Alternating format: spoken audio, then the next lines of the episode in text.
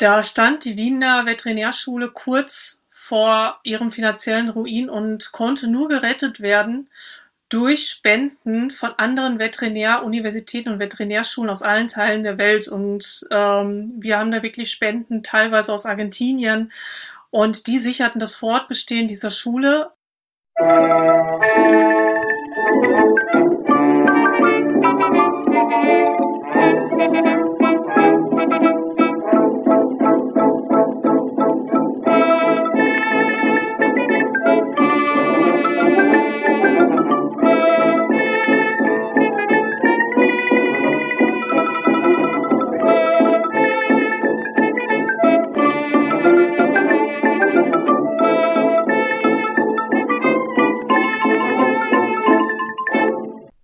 Dieser Folge von Geschichte Europas, die im Mai 2021 aufgenommen wurde, spreche ich mit Dr. Daniela Hamann über die Entstehung des Veterinärwesens im Habsburger Reich. Zeitlich sind wir dabei grob im 19. Jahrhundert unterwegs. Aber Daniela erklärt auch, welche Relevanz das Tierarzt- und Veterinärwesen für uns heute hat, insbesondere mit Blick auf die aktuell noch laufende Covid-19-Pandemie. Schaut in die Show Notes für weiterführende Links Dort findet ihr etwa Danielas Twitter-Account, eine Einladung zum Schwarze 0 FM Discord und vieles mehr. Daniela ist hier zum ersten Mal Gast bei Geschichte Europas. Deswegen habe ich sie zum Einstieg gefragt, wie sie überhaupt zum Thema Veterinärwesen gekommen ist. Ich wünsche euch viel Spaß beim Zuhören. Ja, also mein Name ist Daniela Hamann. Ich bin promovierte Historikerin, aktuell ähm, im Rahmen eines F.F. Schrödinger Stipendiums am Institut für Literaturwissenschaften ähm, in Budapest, an der, was ehemals zur Ungarischen Akademie der Wissenschaften gehörte. Und vor einigen Jahren, zwischen 2012 und 2015, arbeitete und forschte ich ähm, am Insti ähm, an der Universität für Veterinärmedizin ähm, in Wien über halt die Geschichte der Veterinärmedizin in der Habsburger Monarchie. Und der Hintergrund war einfach, dass die ähm, VetMed damals ihr 250. Jubiläum gefeiert hat und sie wollten eine Historikerin haben, die einerseits die Festschrift vorbereitet, aber auch eine historische Aufarbeitung der Zeit macht. Und ja, das habe ich gemacht. Ähm, ich wurde damals, das war reiner Zufall, dass ich zu diesem Thema kam. Mein damaliger Diplom- und späterer Dissertationsbetreuer, Professor Karl Wotzelka, hat ähm, mich empfohlen, weil ich ihn einfach angesprochen habe, wie ich in die Forschung kommen kann. Er hat gesagt, du, jemand wird gesucht für das Thema und ob ich mir das vorstellen kann. Da habe ich gesagt, ja klar, kann ich, gebe meinen Namen weiter und ja, so kam ich dann in diese ganze Geschichte hinein und ähm, stieß dann auf ein Forschungsfeld, das ähm, sehr unbearbeitet war, aber auch sehr, sehr spannend ähm, zu erforschen war und ich hoffe, das wird in der, dieser Episode auch rüberkommen. Das heißt also, mit dem Thema Veterinärwesen hattest du vorher noch gar nichts wirklich zu tun gehabt? Tatsächlich nein. Also ich kam da wirklich äh, wie die Jungfrau zum Kinde quasi und ich habe mich dann dort eingearbeitet, ähm, logischerweise, und ähm, habe dann bin dann 2012 gestartet. Hattest du dich denn vorher dann schon auf das Thema Habsburg konzentriert? Also was hattest du denn vorher für Schwerpunkte, bevor du dann in diese Richtung Veterinärwesen gegangen bist? Also mein, Forsch mein Forschungsschwerpunkt war auch davor schon ähm, Habsburger Monarchie, Habsburger Reich, die Habsburger im 18. und 19. Jahrhundert. Also das war jetzt nicht komplett neu. Ähm, das war ja auch der Grund, warum ich in Wien studiert habe. Also man wird es wahrscheinlich eher an meinem äh, Dialekt hören, dass ich keine Österreicherin bin, auch keine Wienerin, sondern ich komme aus Nordrhein-Westfalen und wollte aber schon mit 14, 15 war für mich klar, ich möchte Geschichte in Wien studieren, wegen dem Schwerpunkt auf der Habsburger Monarchie. Das hat mich eigentlich schon immer sehr fasziniert. Okay, die ähm, zeitliche Spanne hast du jetzt schon quasi immer genannt. Jetzt ist natürlich Habsburg ein Riesenthema und vor allem ähm, ist das ja auch ein Gebiet, was sich im Laufe der Zeit immer wieder mal gewandelt hat. Ähm, um welchen geografischen Raum ganz grob äh, handelt es sich denn jetzt, wenn wir hier heute von Habsburg sprechen? Also es handelt sich im Groben um einen Raum, der quasi großteils Zentraleuropas abdeckt, jetzt mit Ausnahme vom heutigen Deutschland und Teilen von Polens. Ähm, es ist das, was man heute unter Österreich versteht, Ungarn, Teile von Kroatien, ähm, Siebenbürgen, das heute zu Rumänien zählt, ähm, Teile der Ukraine und Teile Polens, was damals historisch Galizien hieß, Tschechien, die Slowakei, Slowenien und auch Teile ähm, Norditaliens. Ich hoffe, jetzt habe ich nichts vergessen. Aber ich glaube, dass wir jetzt im Großen und Ganzen ist es dieser große Raum der Habsburger Monarchie. Ähm, Dann ist natürlich jetzt die nächste Frage, wie entstand denn dieses Veterinärwesen in diesem Gebiet und warum? Kannst du da ein bisschen was zu erzählen?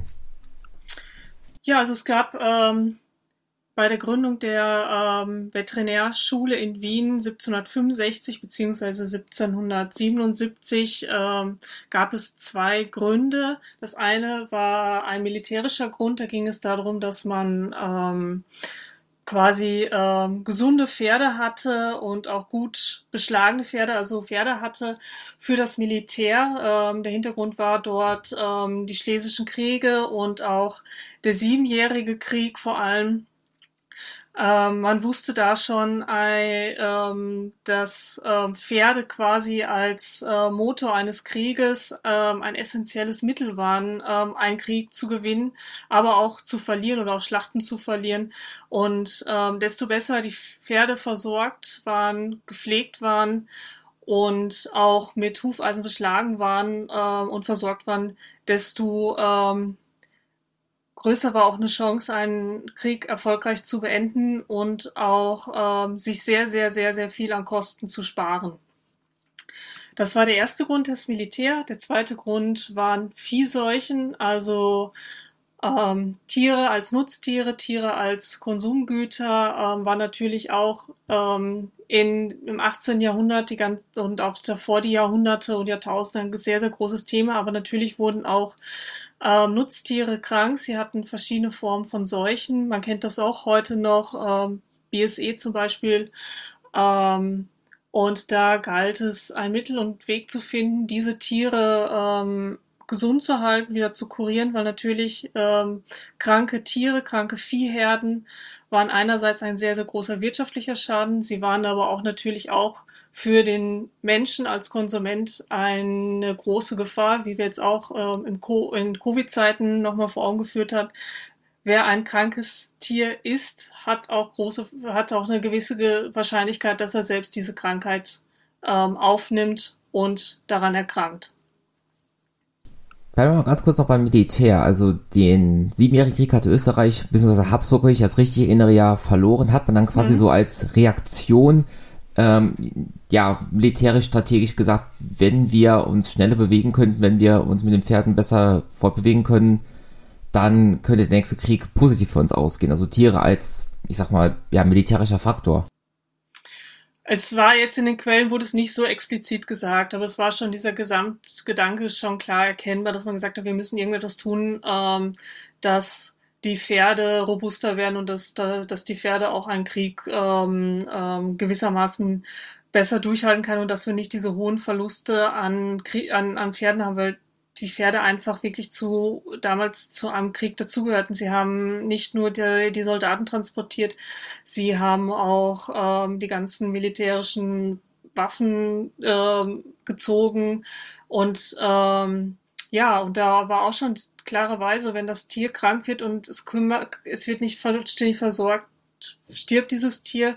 Wenn es schlecht beschlagen ist äh, mit dem Hufeisen, dann hat dieses Tier auch Schmerzen, es hat Probleme und ist nicht vollkommen einsatzfähig. Ähm, vielleicht ein Vergleich, der das vielleicht irgendwie ein bisschen ähm, verdeutlicht, wie wichtig diese Hufeisenbeschlag ist. Also es gibt tatsächlich orthopädische Hufeisen auch für, für Pferde.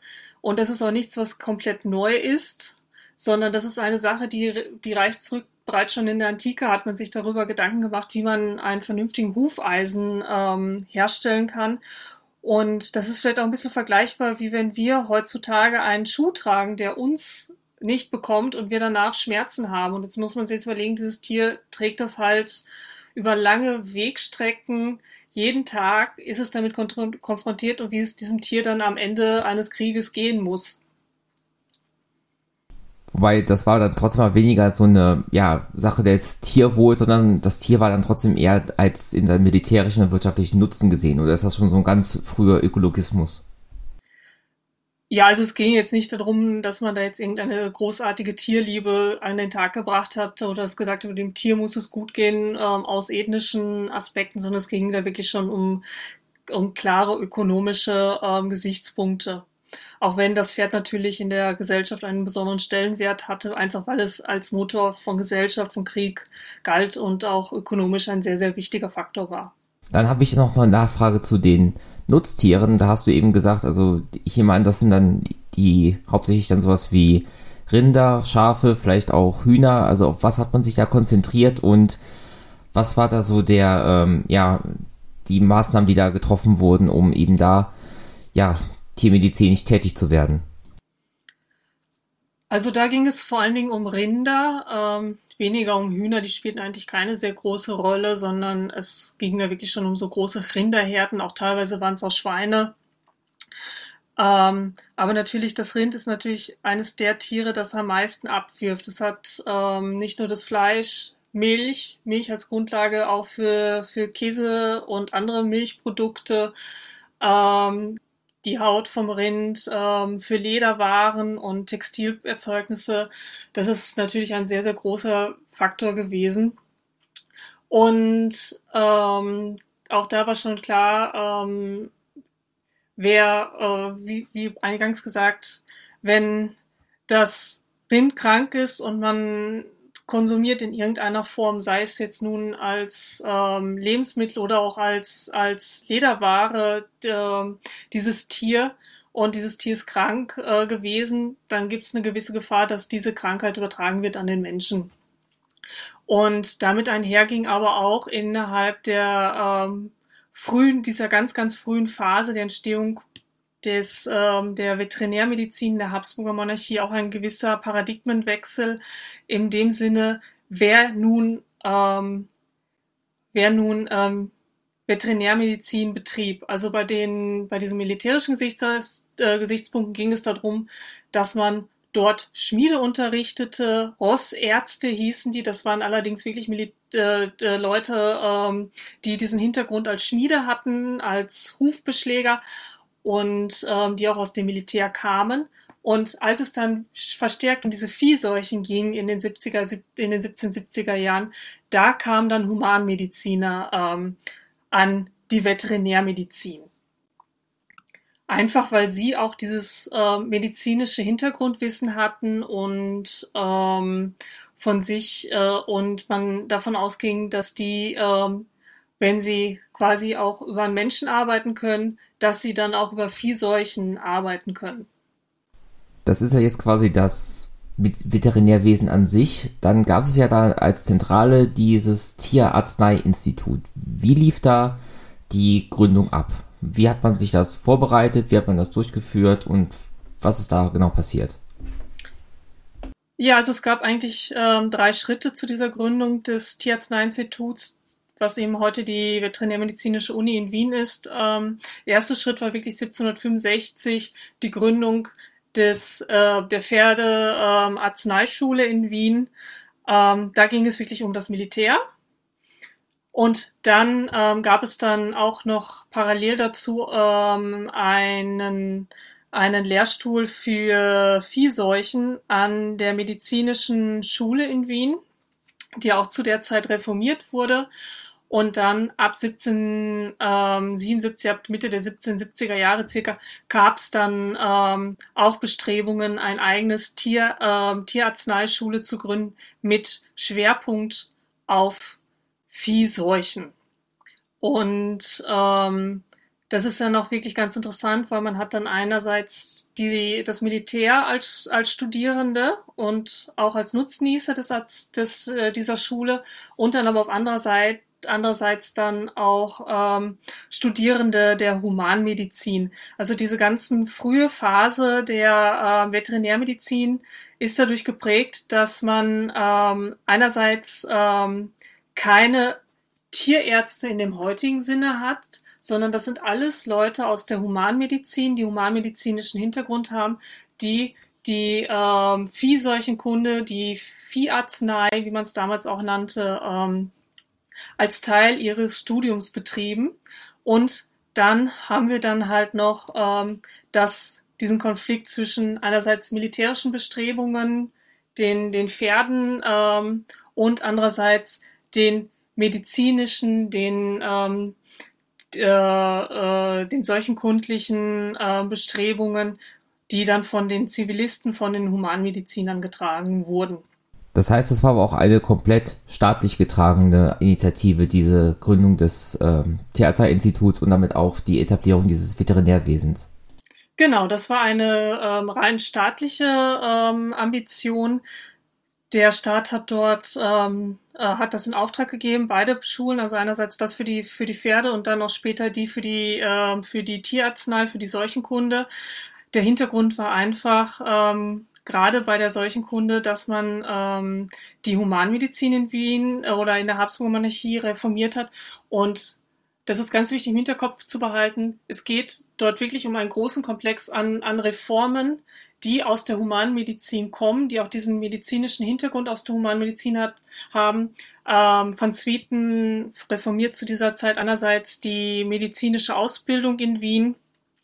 Die berühmte Wiener Medizinschule äh, entsteht dort und der andere Grund sind halt auch, dass der Staat eingreift bei solchen Kontrollen. Also hier entsteht dann wirklich ähm, ähm, ein, ein ähm, öffentliches Gesundheitswesen, solchen Kontrollen, die durch den Staat getragen werden und wo auch der Staat ganz klar ähm, eingreift und sagt, was zu tun ist, wenn irgendwo eine Seuchen ausbricht und wie auch einer Seuche äh, begegnet werden muss und welche Gegenmittel zu betragen sind und ähm, eigentlich alles das, was wir heute unter Public Health verstehen. Und das betrifft sowohl die Humanmedizin als auch dann in weiterer Folge die, ähm, die, die, die, die Tiermedizin, weil man eigentlich damals eigentlich schon erkannt hat, dass das ein gewisser Kreislauf ist. Also es geht nicht nur, dass man jetzt nicht nur die nur bei Menschen die Seuchen verhindert, aber bei den Tieren nicht. Und es geht auch umgekehrt nicht. Also es gibt da schon so einen Grundgedanke Gedanke davon, was man heute als One Health, One Medicine bezeichnet. Also dass es quasi ein Kreislauf ist, in dem die Gesundheit von Mensch, Tier und Natur zusammenhängt und dass man ähm, nur eine gemein, eine gemeine öffentliche Gesundheit ähm, bewahren kann, wenn ähm, quasi für alle drei Faktoren, also Gesundheit von Natur, Mensch und Tier, ähm, gedacht ist. Sicher ist auch richtig, dass diese Zeit dann auch der Beginn war dessen, was wir heute als moderne Humanmedizin sehen. Also das war auch, dass dann damals eben diese Wissenschaftlichkeit allmählich ähm, in diese in diesen Berufsstand reinkam. Genau, also ähm, es ist, wie gesagt, es ist da die auch schon die Reformierung der Humanmedizin, die auch sehr stark mit der Tiermedizin dann zusammenhängt. Und es beginnt dann ähm, der Übergang zu einer ähm, sehr stark evidenzbasierten Schulmedizin, wenn man das so sagen möchte. Der Staat fängt dann auch an, sowohl bei der Tier- als auch bei der Humanmedizin einen Kampf zu führen gegen das, was sie dann als abergläubisch ähm, tituliert. Ähm, auch als auch gegen religiöse Heilmethoden. Das kommt ja auch aus der Quelle hervor, die du ähm, dann vorliest oder beziehungsweise schon vorgelesen hast, wenn der Podcast veröffentlicht wird. Ähm, da steht ja auch ganz klar drin, ähm, wie äh, dass der dass der Staat eine Quelle ähm, quasi als als als als äh, legitimiert als das Mittel, wo drin steht, wie man gegen Seuchen vorgeht. Also man hat ähm, in dem Fall ist es dieses Wohlsteinsche Buch über die Viehseuchen. Ähm, und da steht ja ganz klar drin auch, dass ähm, man die falschen oder die abergläubischen ähm, Ansätze, die halt ähm, die Landleute, die Bauern an, ähm, äh, anwenden, um, um ihre Tiere zu kurieren, dass die verboten werden sollen und dass man, dass quasi jetzt auch der Pfarrer in der Kirche die ähm, die wohlsteinische Lehre vorlesen soll, damit der damit der Bauer ähm, auch ähm, auch davon unterrichtet wird und das auch glaubt. Das ist ja auch ganz ganz wichtig als Faktor, nicht nur, dass er das hört, sondern auch, dass er jemanden vor sich hat, dem er das glaubt, ähm, dass das jetzt der richtige Ansatz ist ähm, und dass man so jetzt vorzugehen hat, wenn eine Seuche irgendwo ausbricht. Und so etwas kann man sich dann auch bei der Humanmedizin vorstellen. Ich finde das auch sehr spannend, dass quasi die ersten Leute, die in dieser Tierarznei-Instituten gearbeitet haben, dass das dann Humanmediziner waren, einfach weil man ja noch in dem Sinne keine Tierärzte hatte. Wann hat sich denn dieser Berufsstand des wirklichen Veterinärmediziners, des Tierarztes denn überhaupt etabliert und professionalisiert und quasi von den Humanmedizinern losgelöst? Das dauerte fast ein ganzes Jahrhundert. Also man hatte ja wirklich diese Humanmediziner da drin gehabt, ähm, auch wenn man klar auch die, irgendwo diese Forschung hatte, wenn er ein Mensch behandeln kann, kann er auch ein, ein, Tier behandeln, weil ist dann im Endeffekt eh mehr oder minder das Gleiche und dass sie die, diese Ex Expertise reinbringen. Aber ähm, und die Veterinärmedizin galt dann wirklich noch bis weit, weit ins späte 19. Jahrhundert als Hilfswissenschaft der Humanmedizin. Also es war keine eigene ständige Wissenschaft, sondern es war eine Hilfswissenschaft. Und erst dann im Laufe der zweiten Hälfte des 19. Jahrhunderts kommen wir dann wirklich zu dieser Phase, wo es dann, ähm, wo dann der Tiermediziner im heutigen Sinne dann langsam entsteht als jemand, der keinen humanmedizinischen Hintergrund hat, der aber auch keinen militärischen Hintergrund hat, sondern ähm, die Veterinärmedizin als ein, eigenständiges Fach studiert und dann auch ausübt. Dazu muss man jetzt vielleicht auch sagen, eine Frage, warum das so lange gedauert hat, war, dass der Veterinärmediziner ähm, oder auch die Ausübung der Tierheilkunde als ein, immer mit starken Imageschäden zu kämpfen und Imageproblemen zu kämpfen hat, weil einfach der Tierarzt nicht so viel wert war in, im öffentlichen Ansehen wie der Humanmediziner. Es ist natürlich, es ist auch heute noch so, der Landtierarzt ist ein sehr, sehr schwerer Job, es ist ein sehr dreckiger Job auch oft.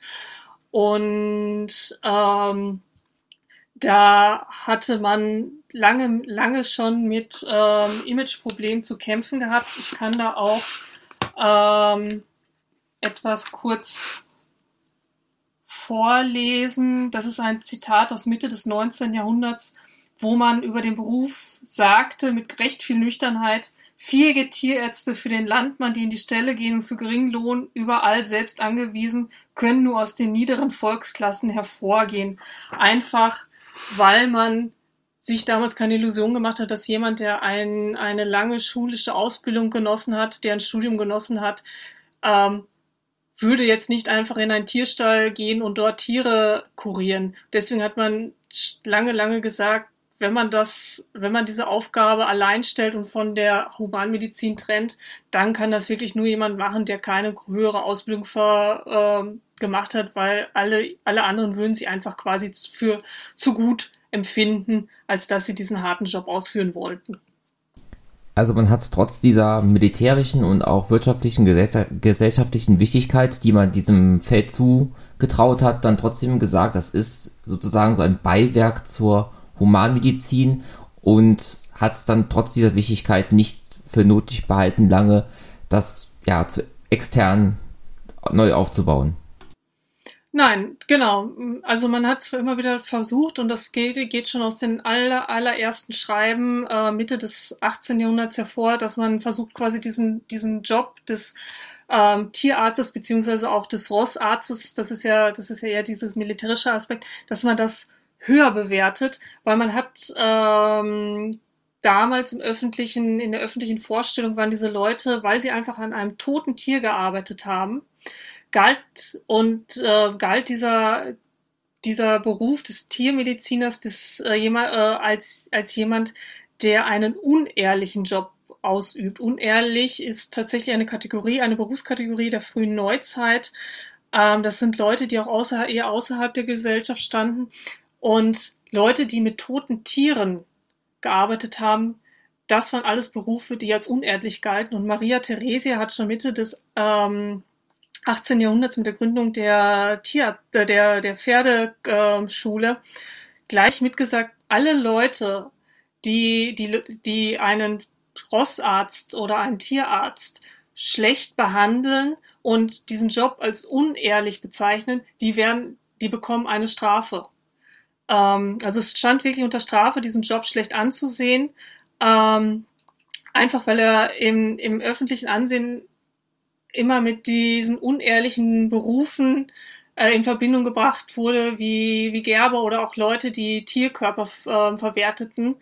Ähm, und das war eigentlich schon so eine Kategorie und ein Imageproblem, das sich schon ähm, mit Mitte des 18. Jahrhunderts herauskristallisierte äh, und worüber sich interessanterweise auch die, äh, die Regierung und die Entscheidungsträger nie Illusionen darüber gemacht hatten. Dann würde ich sagen, gehen wir als nächstes mal auf das ähm, Thema Arbeitsinhalt und Vorgehensweisen. Also wie haben die Leute denn dann konkret wirklich veterinärmedizinisch gearbeitet? Um das zu verstehen, wie das geht, müssen wir noch mal kurz einen Schritt zurückgehen und das ähm, sagen, warum haben die Leute das überhaupt dann studiert, wenn das überhaupt so schlecht angesehen war. Ähm, und zwar, es war ähm, vor allen Dingen interessant für diejenigen, die, ähm, die einen Posten als Bezirksarzt oder Komitatsarzt, ähm, Kreisphysikie nannte man die damals, anstrebten, also die einen öffentlichen Laufbahn anstrebten im öffentlichen Dienst, ähm, weil die einfach die Kontrolle hatten über, über diese ganzen solchen ähm, Geschehnisse. Und ähm, da ähm, ist es jetzt ganz interessant, dass diese Leute wurden dann aus allen Teilen der Habsburger Monarchie nach Wien gebracht. Die haben zuerst alle in Wien studiert, ähm, an dem Tierspital. Und dann haben sie ihr Know-how mitgenommen und in die anderen Teile der Monarchie dann zurückgebracht und auch teilweise dort überall, wo es eine medizinische Fakultät gab, auch ein Lehrstuhl, zumindest ein Lehrstuhl für Viehseuchenkunde und Vieharzneikunde ähm, eingerichtet. Und ähm, teilweise sind dann auch eigenständige Tierarzneischulen entstanden, wie in, in, in Pest, Teil von heute von Budapest, Lemberg. Ähm, und das ist ein ganz, ganz wichtige Teil, ganz wichtiger Teil, wenn wir über diese Arbeitsinhalte und Vorgehensweisen reden, weil hier klar wird, wie dieses Netzwerk an solchen Kontrollen an öffentlichen Gesundheitswesen aufgebaut war. Also es ging jetzt hier nicht darum, dass ähm, dass ähm, zum, zumindest zunächst ging es nicht darum, dass ein Bauer sein, sein, seine seine Kur geheilt werden möchte und dann jemand anruft, den Tierarzt anruft und sagt, komm bitte vorbei, wie man das heute vielleicht sich vorstellen würde, sondern das ist erst wirklich etwas, das dann im Laufe des späten 19. Jahrhunderts und dann vor allen Dingen im 20. Jahrhundert aufkommt. Also während diese ganzen Habsburger Monarchie stand diese äh, Tiermedizin äh, vor allen Dingen im, im, Zent im, im Spektrum dieser Seuchenprävention. Und das war dann in der Arbeitsvorgehensweise in der Ausbildung da hat man schon in späten 17, in den späten 1780er Jahren mit dem Tierarzneiinstitut, mit der Neugründung sehr viel auf praktische Demonstration gesetzt in, in der Ausbildung. Deswegen wurde auch überhaupt dort ein Tierspital errichtet, das ja auch heute noch ein Herzstück ist der Veterinärmedizinischen Universität in Wien, ähm, wo die Studierenden am praktischen Tier und ähm, ähm, das Heilen lehr lernen konnten, aber auch gleichzeitig ähm, auch zur Wissensproduktion, also sie wurden eingeladen, selbst sich Gedanken zu machen, woran das Tier leiden könnte und wie man es heilen könnte. Ähm, was dann auch ein sehr wesentlicher Schritt ist, weil man wusste einfach im 18. Jahrhundert ähm, oft noch nicht, woran das Tier überhaupt gelitten hat. Also Viehseuche war so ein Überbegriff, den man eigentlich immer verwendet hat in Mangel, in der Mangelung an an spezifischeren Krankheitskonzepten, die dann auch erst später im Laufe des 19. Jahrhunderts mit, mit der Bakteriologie aufkamen. Und daher hatte man oft ähm, einfach nur ein Trial-and-Error-Prinzip, so könnte man sagen, ähm, angewandt bei der Diagnosefindung. Da hat man gesagt, okay, das Tier hat die Viehseuche und wir probieren jetzt das, was in dem Buch steht, vom Wohlstein, ähm, der auch das Tierspital gegründet hat in Wien. Und ähm, das hat dann geklappt in manchen Fällen. In manchen Fällen hat es dann natürlich wieder nicht geklappt, weil es einfach eine andere Krankheit war, man das aber zu dem Zeitpunkt nicht erkannt hatte, auch nicht erkennen konnte.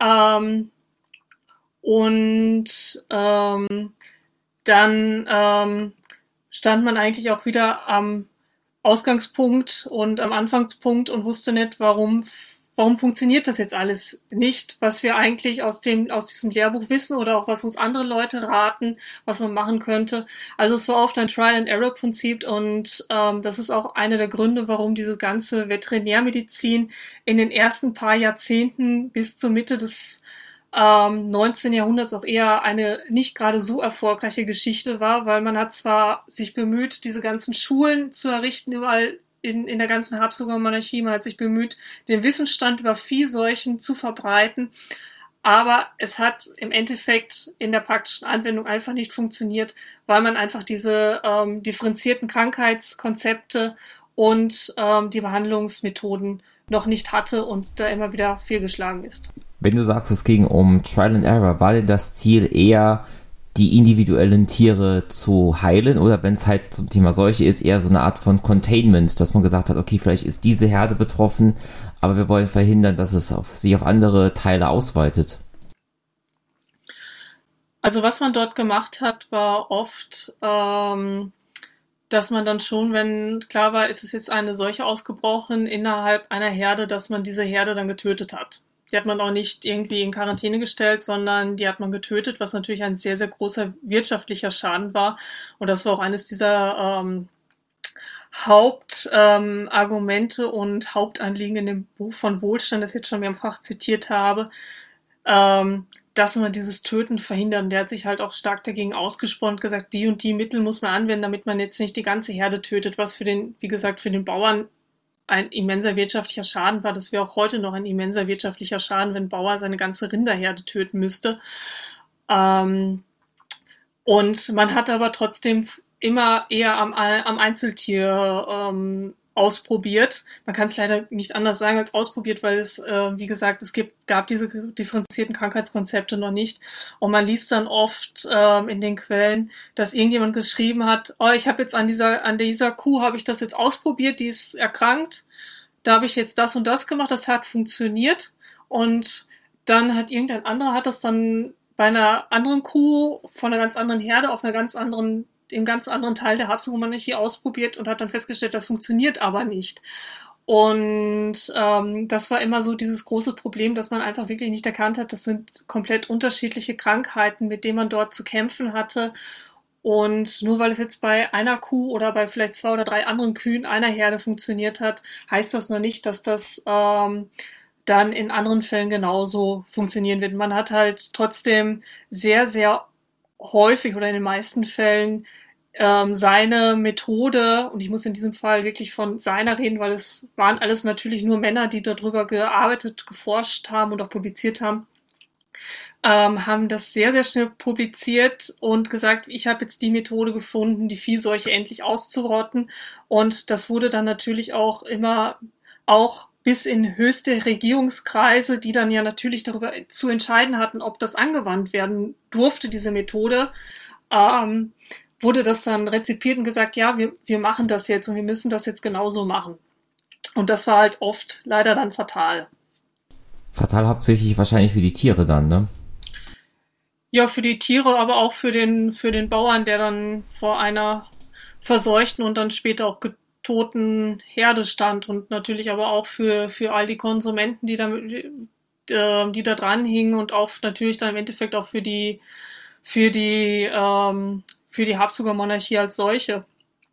Aber natürlich für, für, die Tiere hieß das oft auch ein langer Weg des Leidens und der Qual, weil sie oft damit auch mit sehr, ähm, also man würde jetzt heute sagen, wahrscheinlich sehr abstrusen Heilmethoden konfrontiert waren.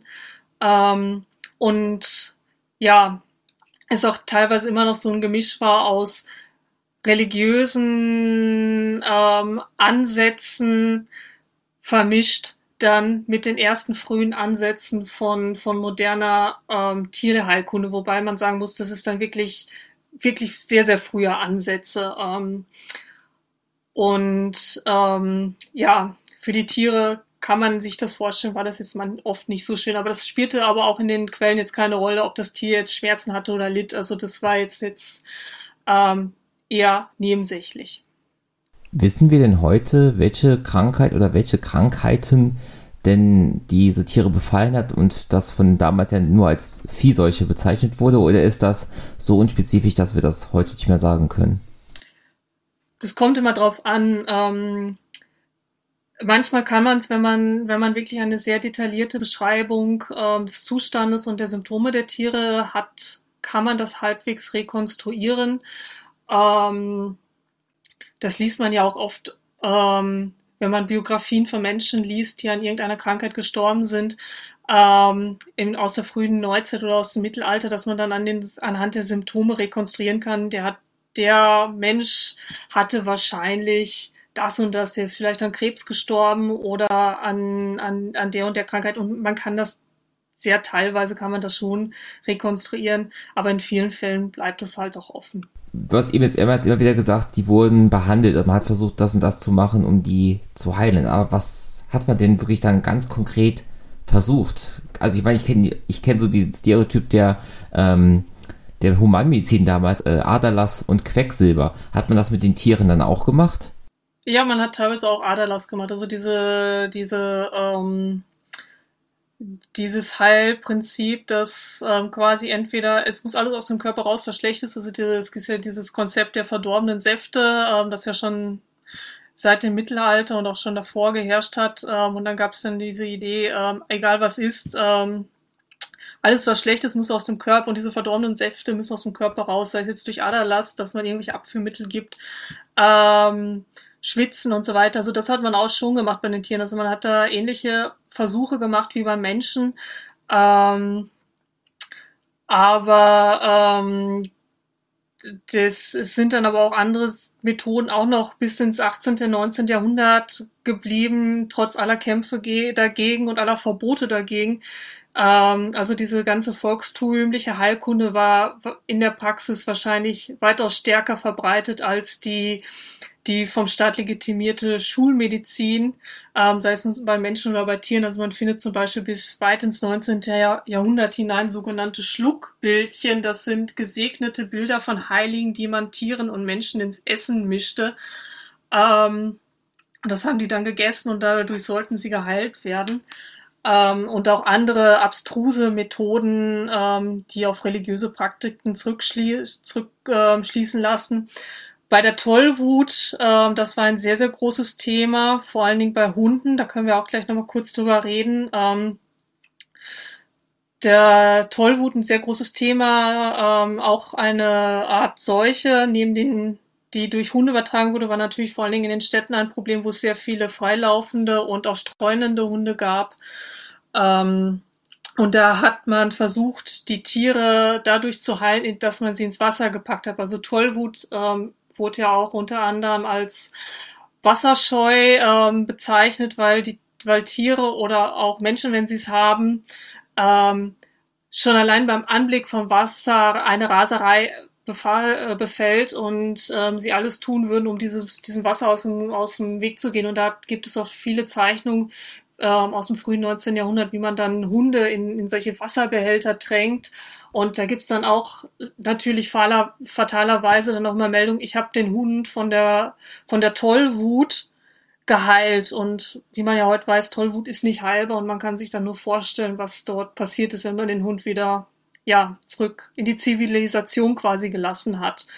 Ähm, es ist allerdings, muss man jetzt auch dazu sagen, es ist meines Wissens nach nie ein Arzt dran gestorben, wenn er versucht hat, einen tollwütigen Hund zu behandeln was vielleicht auch ein Wunder ist. Also zumindest nicht, nicht in Wien, da ist mir jetzt kein Fall bekannt. Das heißt, ähm, man kann für diese Zeit äh, halt konstatieren, dass in den allermeisten Fällen die tiermedizinische Praxis ja eher ja, von Misserfolgen geprägt war.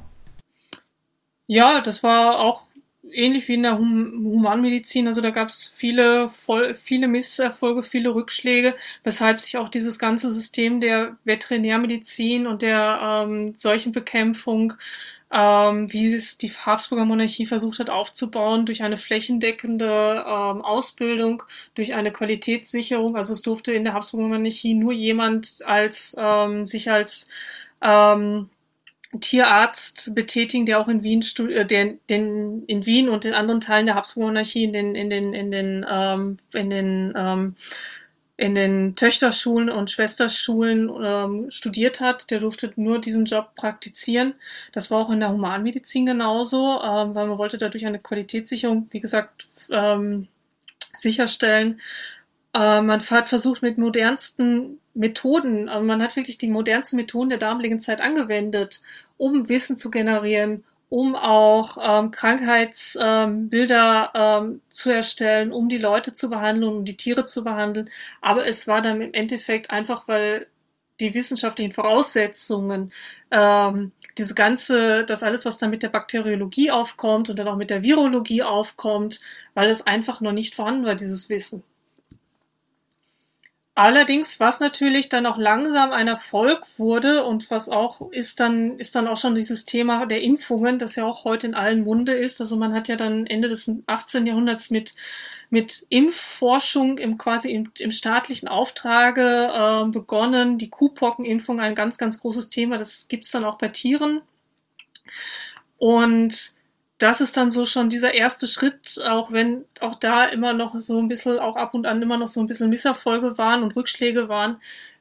Ähm, aber da kam dann doch schon so dieser, dieser Weg auf, dass man mit, der, mit, mit den ersten erfolgreichen Kuhpockenimpfungen, dass, dass dort ähm, langsam sich quasi ähm, ähm, ein Erfolg einstellte. Jetzt klingt das für mich so, als ob ähm, bei diesem tiermedizinischen Instituten und bei diesem Entwicklung des Veterinärwesens, als ob Wien so die absolute Zentrale gewesen wäre und sich das alles andere dann in die ähm, Provinzen herausgestrahlt hätte. Ist das so oder gab es da auch regionale Unterschiede und ähm, auch andere Städte außer Wien, die da sich besonders hervorgetan haben, die wichtig waren in diesem Bezug? Also man kann schon so sagen, dass Wien dann zentral zentrale Stellung hatte. Ähm, man kann, wenn man es ein bisschen euphorisch sagen möchte, sagen, es war jetzt, sie hat Pionierarbeit geleistet, sie hat einen Pionierstand gehabt, aber das kam jetzt auch nicht ähm, zufällig oder weil jetzt Wien so besonders toll war, sondern Wien war das Zentrum der Monarchie. Es wurde auch als dieses Zentrum der Monarchie inszeniert im 18. Jahrhundert. Es war das politische, das wirtschaftliche, das wissenschaftliche, kulturelle Zentrum der Habsburger Monarchie.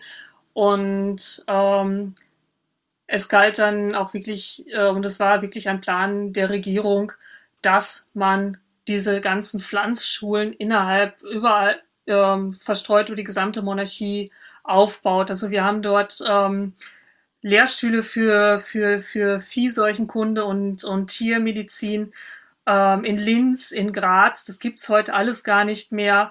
Ähm, wir haben sie in, in Pest, wie gesagt, da kommt dann auch das eigen, auch noch ein eigenes, ähm, eigene äh, Veterinärschule, die es ja heute auch noch gibt. Lemberg, ähm, in, in Prag, in, in Olmütz, ähm, all dort finden diese Schulen statt. Wir haben sie dann auch später in, in, in Norditalien, in der Zeit, in der diese norditalienischen Provinzen zur Habsburger Monarchie gehörte, ähm, Krakau, Salzburg, Innsbruck, Ljubljana. Ähm, also dort überall findet man diese Veterinärschulen. Man findet sie auch im siebenbürgischen Klausenburg, Cluj heute, beziehungsweise Hermannstadt, Sibiu. Allerdings kann ich da aufgrund des Forschungsstandes nicht zu 100 Prozent sagen, ob die wirklich eine dieser Pflanzschulen aus Wien waren oder ob sie schon eigenständig ähm, gegründet wurden. Also es gab da zumindest einen Professor schon vor diesen Plänen der Wiener Regierung, ein flächendeckendes Netzwerk an Veterinärschulen aufzubauen. Und es war dann wirklich so dieser Plan, man schickt die Leute aus den Provinzen nach Wien.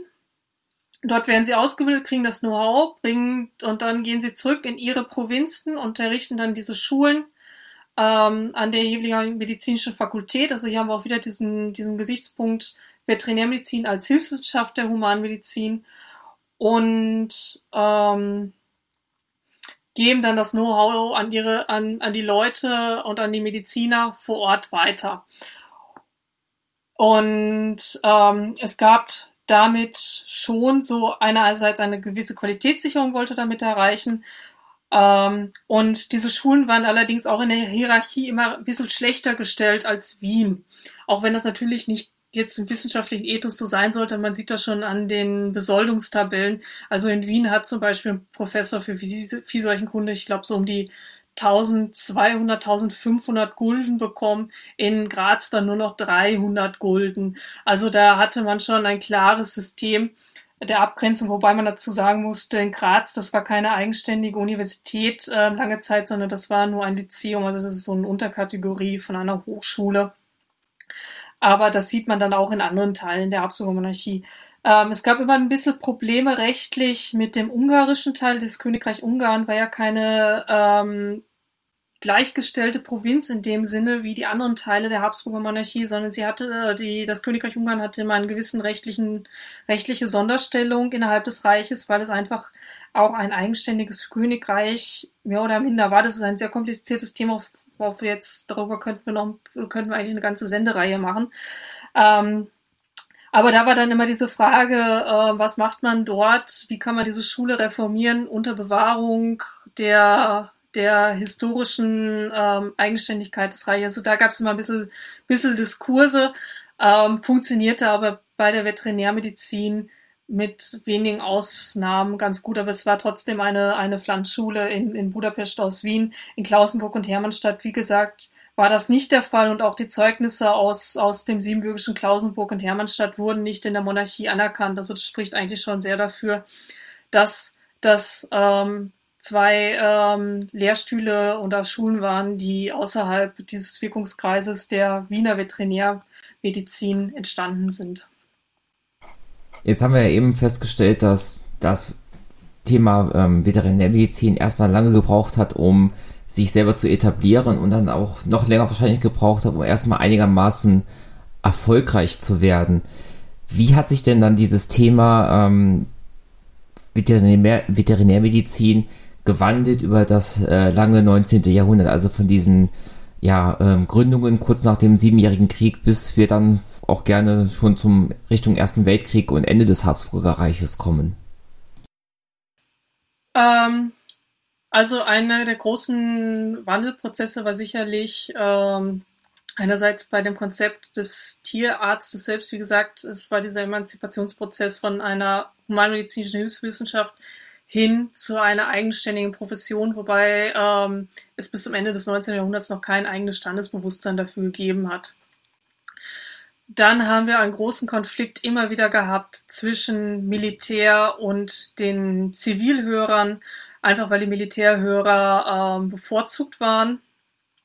So konnten auch Leute ähm, ohne jede Lese- und Schreibkenntnisse konnten ähm, Tiermedizin quasi studieren ähm, und einen, den, den aus der Humanmedizin beziehungsweise dann aus den anderen, äh, aus der reinen Tiermedizin stammenden Hörern, die natürlich ähm, eine Mittelschule ab zu absolvieren hatten, die eine höhere Bildung vorzuweisen hatten, die bekamen alle das gleiche Zeugnis.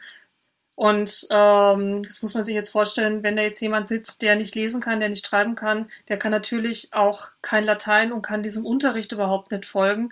Ähm, also der kann die ganzen medizinischen Fachbegriffe, wird er nicht verstehen ähm, und bekommt dann aber am Ende des Tages das gleiche Zeugnis wie jemand, der ähm, der x Jahre Schule hinter sich hat, der mehrere Sprachen spricht, ähm, der eine höhere Bildung vorzuweisen hat. Das war immer ein sehr, sehr großer Konflikt, der dann auch kurz vor Ausbruch des Ersten Weltkrieges zu mehreren Protesten und auch auf, und ähm, 1914 dann sogar zu einem blutigen Aufstand geführt hat, wo dann der Lehrbetrieb im Sommer, also wirklich unmittelbar vor dem Ausbruch des Ersten Weltkrieges eingestellt werden musste für, für eine kurze Zeit, weil einfach die Situation zwischen Militärhörern und Zivilhörern derartig eskalierte. Ähm, dann gibt es auch langsam einen Wandel bei den Patienten am, am, ähm, am, am, an der Wiener äh, Veterinärschule und am Tierspital. Also wie gesagt, wenn, natürlich blieben die Patienten hauptsächlich Pferde und Nutztiere, aber was langsam auf dazu kommt, ist dass so, die sogenannten Kleintiere, also was wir heute als Haustiere oder Heimtiere bezeichnen, ähm, es wird um K 1820 ein Hundespital gegründet. Und der Hund macht dann tatsächlich zum Ende des 19. Jahrhunderts ein Drittel aller Patienten aus. Und dagegen ist es nicht nur allein um tollwütige Hunde, sondern auch, wie man sie damals so liebevoll bezeichnet hat, um Schoß- und Luxushunde. Also wirklich um den Hund als Kompagnon, als ähm, bester Freund des Menschen, wie wir ihn heute auch halten. Und da haben wir aber auch teilweise vereinzelt auch schon Katzen, Affen sogar. Ähm, also ähm, diese Kleintiermedizin kommt da langsam auf, die ja heute den größten wirtschaftlichen äh, Faktor der, äh, der Tiermedizin bildet, obwohl die Nutztiermedizin natürlich immer noch ein extrem wichtiger äh, Faktor ist. Ähm, darüber könnten wir dann später nochmal reden, wenn wir über die Tiermedizin heute reden. Ähm, und ähm, 1904 wird auch ein eigenes Institut für Fische gegründet. Ähm, das gibt es auch heute noch. Es gibt eine eigene Fischklinik an der Vetmed-Uni, die auch Operationen am Fischen durchführt mit Beatmungsgeräten. Das sieht immer sehr lustig aus. Ähm, es gibt dann ab Mitte des, äh, des 19. Jahrhunderts gibt es dann verschiedene Reformbestrebungen, was den Lehrplan angeht. Da geht es dann auch um diese Frage mit den ähm, Zivilhörern, ob sie jetzt Humanmediziner sein müssen oder nicht. Also da beginnt diese Rauslösung der Tiermedizin von der Humanmedizin. Dieser starke militärische Aspekt bleibt allerdings ähm, und wird dann auch Mitte des 19. Jahrhunderts nochmal bestärkt, trotz aller Konflikte, die da schon geherrscht haben zwischen Militär und, äh, und, und Zivilhörern einfach ähm, einerseits durch die Revolution 1848, 49, aber auch durch die ganzen Kriege, die dann in, 19, äh, in den äh, 1850er Jahren und 1860er Jahren waren. Ähm, da bekommt das Militär noch einmal einen richtigen ähm, Erhöhung ihres Stellenwertes und in ihrer Präsenz am, am Tierarzneiinstitut. Das schwappt dann ähm, später dann langsam ab um die Jahrhundertschwelle und verschwindet dann nach dem Ersten Weltkrieg ähm, langsam vollständig. Und natürlich, was auch passiert, ist mit, mit der zunehmenden Motorisierung der Gesellschaft durch Autos, Züge, ähm, auch an, auch äh, ähm, andere Möglichkeiten, einfach andere Möglichkeiten von Zugbetrieb dass das Pferd langsam ähm, in seiner Bedeutung innerhalb der Gesellschaft, ähm, dass die Bedeutung des Pferdes innerhalb der Gesellschaft abnahm. Also das Pferd war jetzt nicht mehr dieses ähm, diesen, diesen, dieses heilige Tier, dieses, ähm, dieser Motor der Gesellschaft, sondern wurde einfach aus diesem Spektrum langsam verdrängt durch einfach andere Möglichkeiten der Motorisierung der Gesellschaft. Und damit kommen natürlich dann auch langsam die anderen Tiere am Tierarzneiinstitut in den Fokus und auch, auch in den Fokus der Forschung.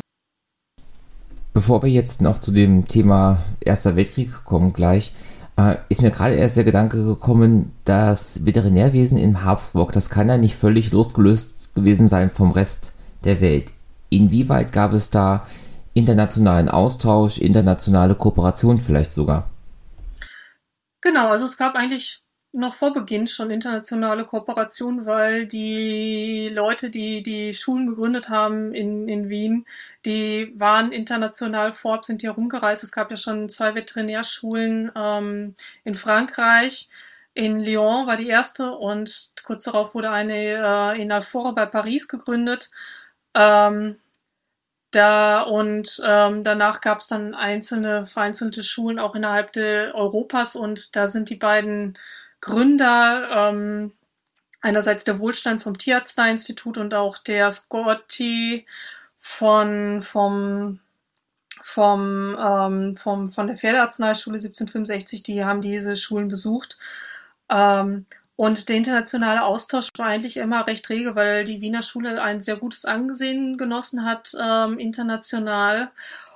Und wir haben jetzt leider Gottes nicht sehr viele Briefe aus dieser, aus, aus dem langen 19. Jahrhundert, wenn man das so sagen möchte, vor allen Dingen nicht aus der Frühphase des, des 19. Jahrhunderts erhalten gehabt. Aber man kann davon ausgehen, dass es schon eine ziemlich starke Kooperation zumindest ähm, innerhalb Europas gegeben haben muss. Denn als dann, das nehme ich jetzt schon mal vorweg, als dann der ähm, Erste Weltkrieg vorbei war,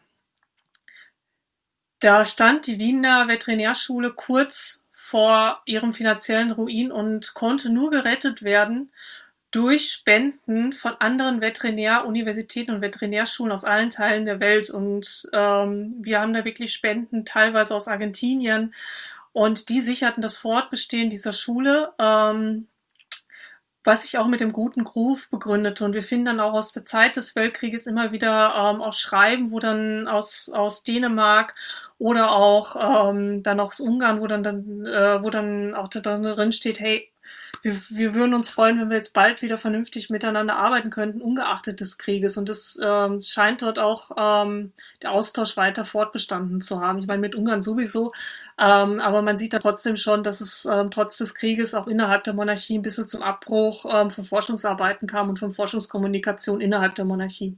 Kannst du denn was dazu sagen?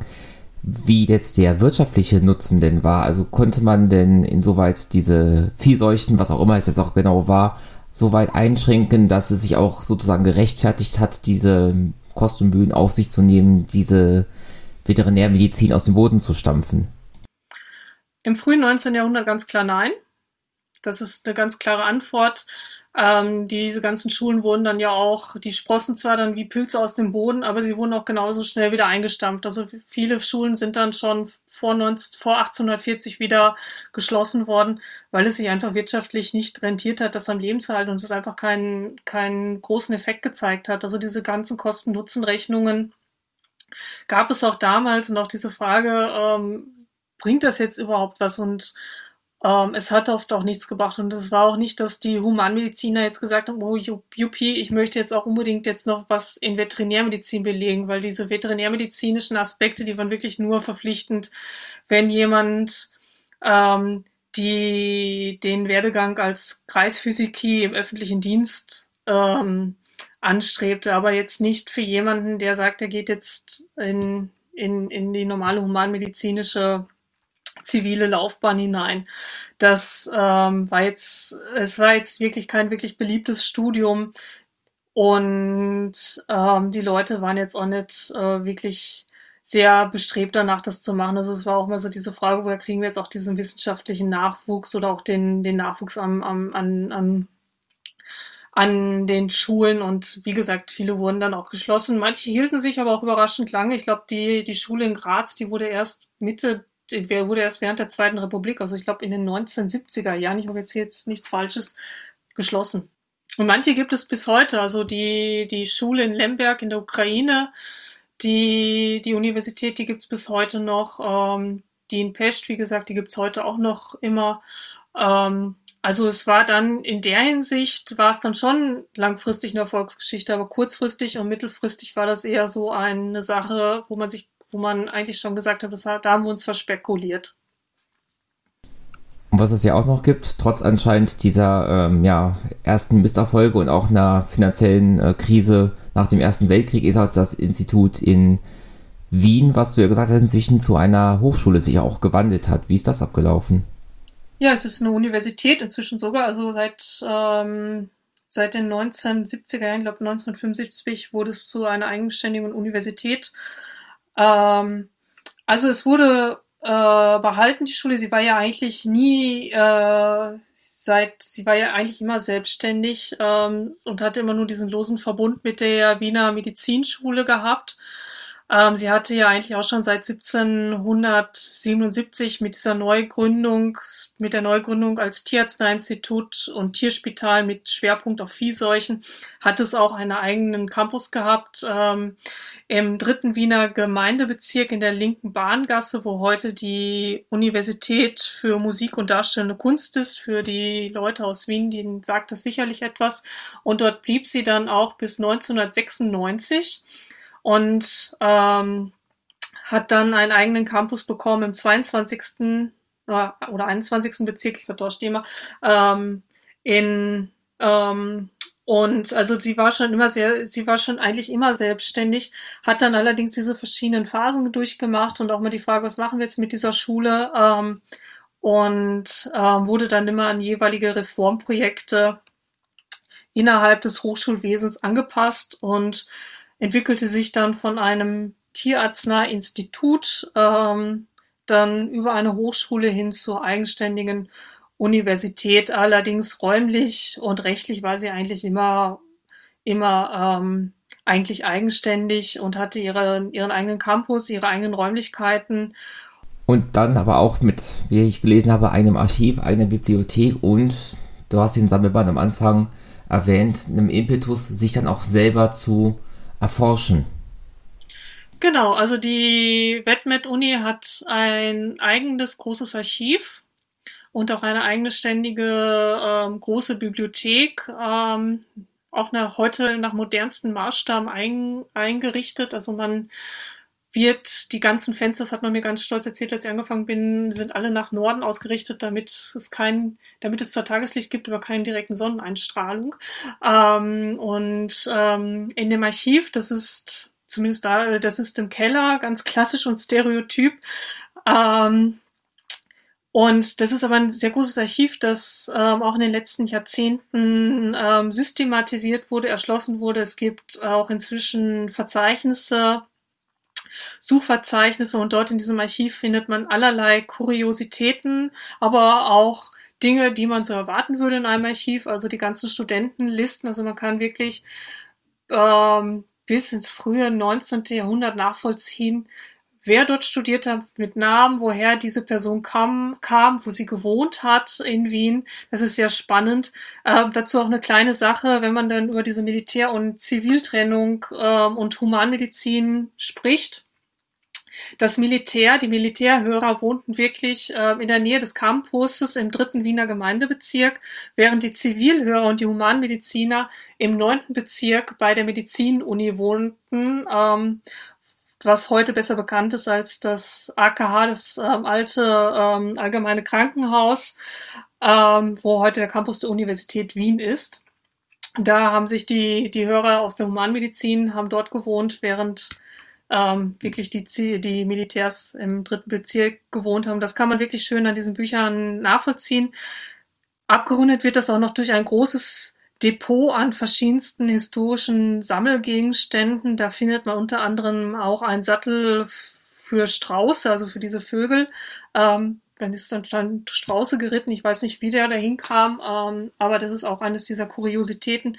Natürlich sehr viele Bilder, äh, einiges an Bildmaterial, auch an autobiografischem Material findet man. Ist es aber auch leider Gottes natürlich vieles auch in der Zeit verloren gegangen.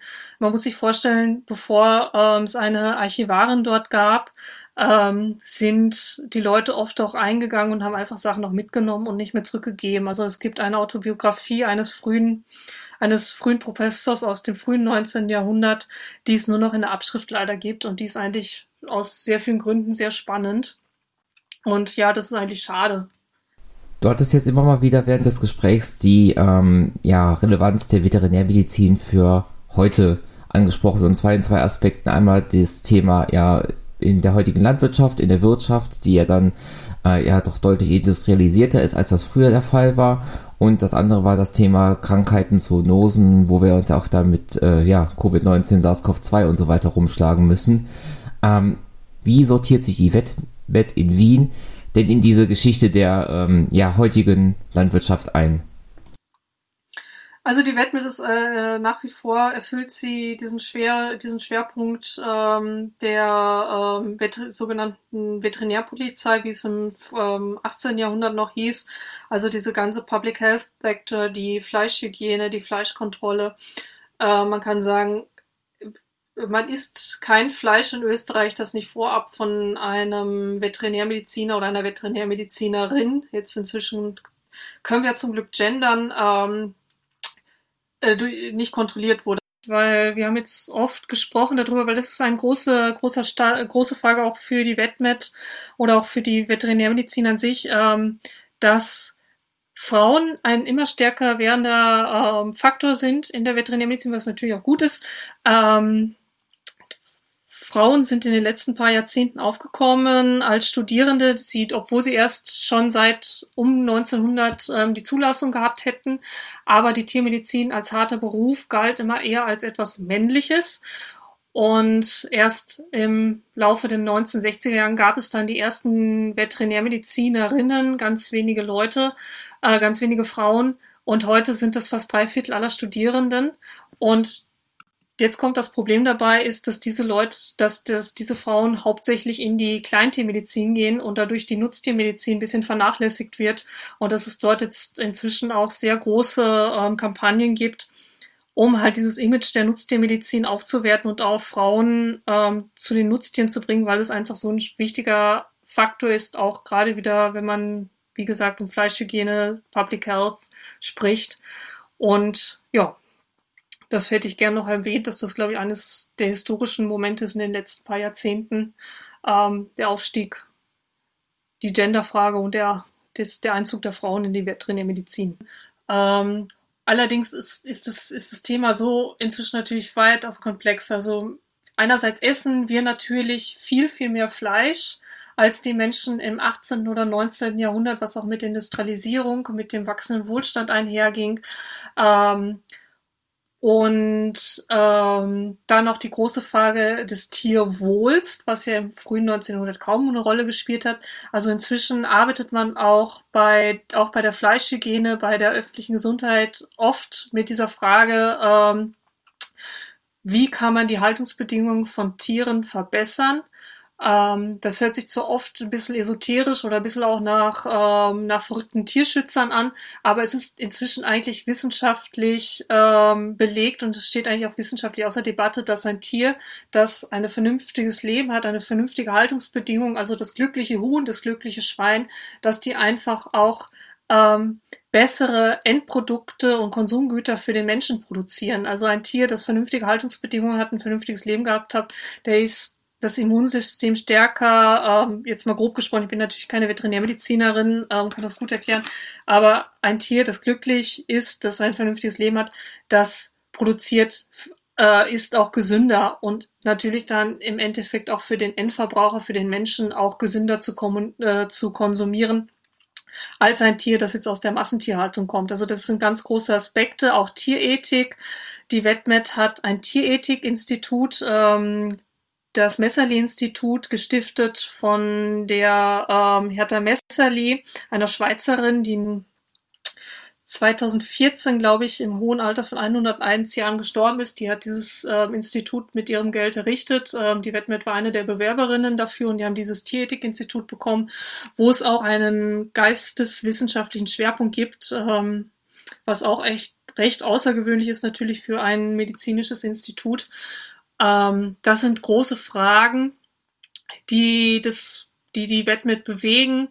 Ähm, da kommen wir dann natürlich auch jetzt gleich zu dieser ganzen Geschichte und dieser, diesem Übergang zu Covid. Wir haben ja jetzt, glaube ich, jetzt 2020, 2021 durch die Pandemie wurde uns noch einmal vor Augen auch diese ganze Frage nach öffentlicher Gesundheit, Tierwohl, ähm, ähm Konsuma Konsumation von, von Fleisch, ähm, vor Augen geführt, wie wichtig das auch ist, dass man eine, eine Kontrolle hat von, von Fleisch, von tierischen Produkten, ähm, dass das veterinärmedizinisch alles kontrolliert wird, um einfach Pandemien vorzubeugen. Also diese Gefahr, dass, dass das passieren könnte, dass durch einen durch einen tierischen Wirt ein, ein Virus auf den Menschen überspringt und pandemisch äh, oder auch epidemisch, das wird ja auch schon reichen, werden würde. Das ist ja keine, keine Sache, die jetzt, die, auf die man jetzt erst 2019 oder 2020 plötzlich kam, sondern das ist ja eine Gefahr, vor denen eigentlich Medizinern äh, und Tierethiker äh, schon seit Jahrzehnten warnen und die eigentlich im Bewusstsein ist, seit seit es eigentlich die moderne Tiermedizin als solche gibt. Also das ist ja wirklich eines dieser Kernpunkte der modernen Tiermedizin, dass man das halt verhindert, dass ein Virus vom, vom, vom Tier auf, das, auf den Mensch übergeht. Musik